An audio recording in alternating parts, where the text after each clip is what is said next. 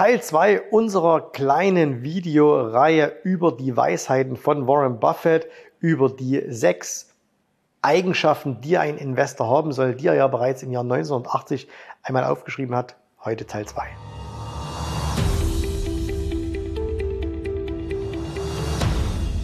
Wer das Video von letzter Woche nicht gesehen hat, wir blenden es hier oben nochmal ein. Da haben wir schon mal drei Punkte zusammengefasst äh, oder drei Punkte vorgestellt, die Buffett damals aufgeschrieben hat. Nummer eins kontrollierte Gier, Nummer zwei Geduld und Nummer drei einzigartig sein. Und äh, heute kommen nochmal drei weitere Punkte dazu. Also insgesamt hat Warren hier sechs Punkte aufgeschrieben. Und äh, der vierte Punkt, der passt eigentlich sehr, sehr perfekt hier zu diesem Kanal, weil ich möchte euch ja in diesem Kanal immer dazu animieren, in euch selbst zu investieren.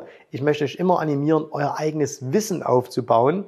Äh, deswegen gibt es hier ja auch keine Tipps.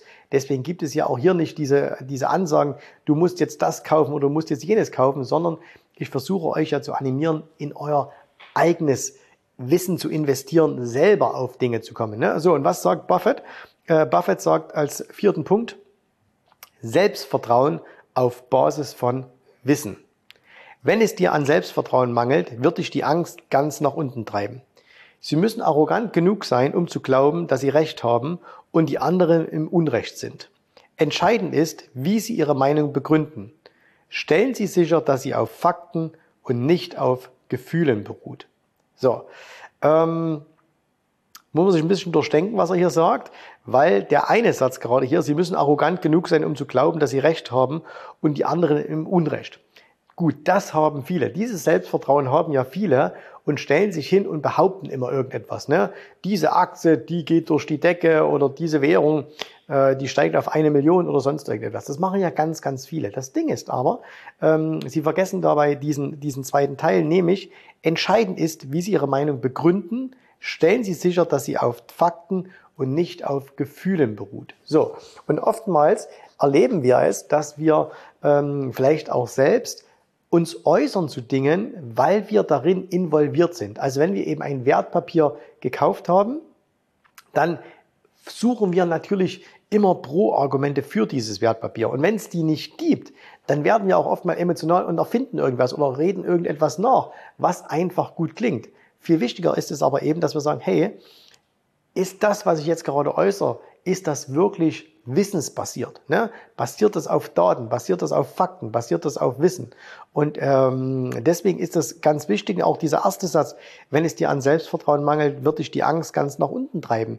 Ganz, ganz viele Börsianer erleben permanent Angst an den Märkten. Ne? Und zwar sowohl wenn es nach oben als auch nach unten geht. Einmal die Angst, wenn es nach oben geht, oh, Angst, etwas zu verpassen.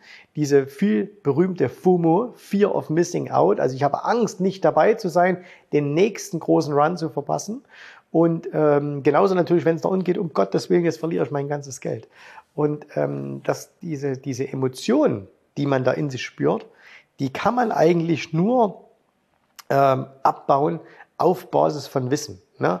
Dass man sich also wirklich mit den Börsen, mit den Unternehmen, äh, mit den Prinzipien, die an der Börse äh, herrschen, dass man sich mit denen beschäftigt, dass man mit denen ähm, sich auseinandersetzt und sagt, okay, wenn ich jetzt Angst in mir fühle, wenn ich jetzt Gier in mir fühle, ähm, woher beruht denn das jetzt? Ist das wirklich, weil ich es weiß oder beruht es einfach weil ich keine Ahnung habe? Ne?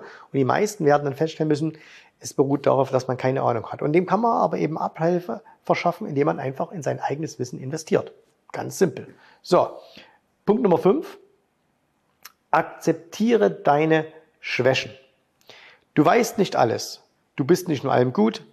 Wählen Sie die Schlachten, die Sie schlagen wollen, mit Bedacht. Bleiben Sie in Ihrem Kompetenzbereich und strukturieren Sie Ihren Investmentprozess so, dass es Ihre Stärken unterstützt. Ganz, ganz wichtiger Punkt. Ne? Ähm, könnte man jeden einzelnen Satz rausnehmen und sich eigentlich über ähm, seinen eigenen ähm, Computer hängen. Fangen wir mit dem ersten an. Du weißt nicht alles. Ne? Du, ich, wir alle.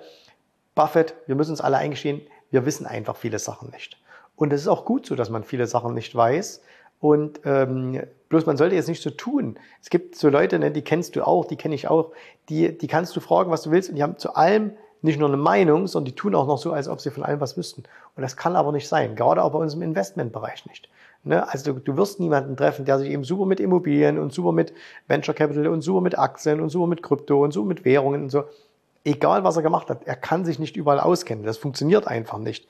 So, du bist auch nicht in allem gut. Du bist nur, und er schreibt ja weiter unten dann auch, bleiben Sie in Ihrem Kompetenzbereich. Du kannst dir in einem bestimmten Bereich eine Kompetenz aufbauen und kannst in diesem, in dieser Nische, in diesem, in diesem speziellen Bereich extrem gut werden ne? und damit auch extrem äh, erfolgreich. Aber du musst dir eingestehen, du kannst das nicht überall. So und äh, es gibt ja auch nicht dieses, das ist der beste Börsenpart oder der oder der, die beste Strategie. Das gibt es einfach nicht. Und jeder, der schon allein hergeht und sagt, ähm, das ist die beste Börsenstrategie, die, die ich verfolge, ist die beste Börsenstrategie, ähm, der ähm, eigentlich belügt er gar nicht so sehr die anderen, sondern sich selbst.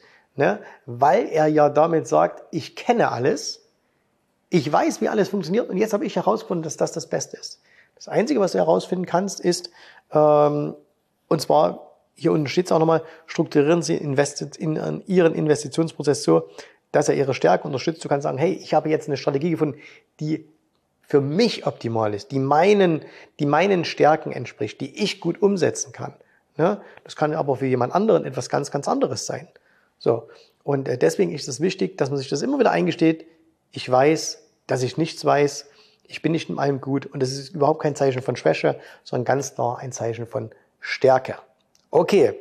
Punkt Nummer 6. Sehr, sehr kurz. Und zwar Flexibilität.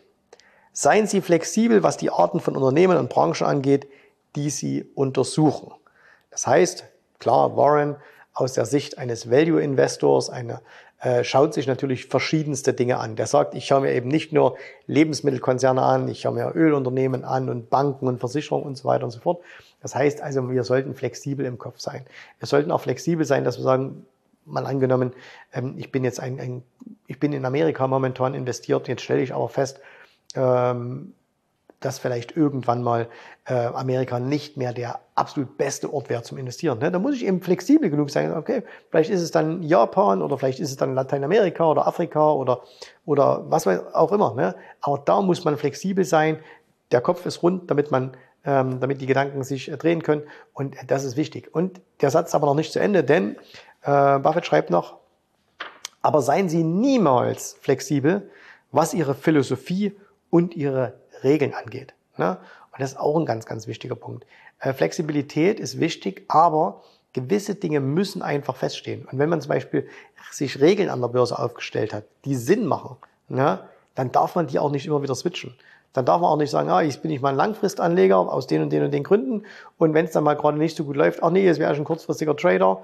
Und äh, beim kurzfristigen Trader, der da sagt, ah, jetzt wäre ich mal lieber ein Langfristanleger, das funktioniert halt nicht. Ne? Sondern ihr müsst in einer Sache sein, Punkt 5, äh, Kompetenzbereich, und in der müsst ihr bleiben und da dürft ihr eure Regeln auch nicht anpassen. Das ist natürlich jetzt nicht so gemeint, dass man sagt, man darf nicht auf das, was an der Börse ähm, passiert, reagieren. Und auch ein Warren Buffett hat sich in den über 70 Jahren, äh, seitdem er an der Börse aktiv ist, natürlich in seinem Anlagerverhalten ähm, immer der Zeit angepasst. Aber so gewisse Grundprinzipien hat er halt immer.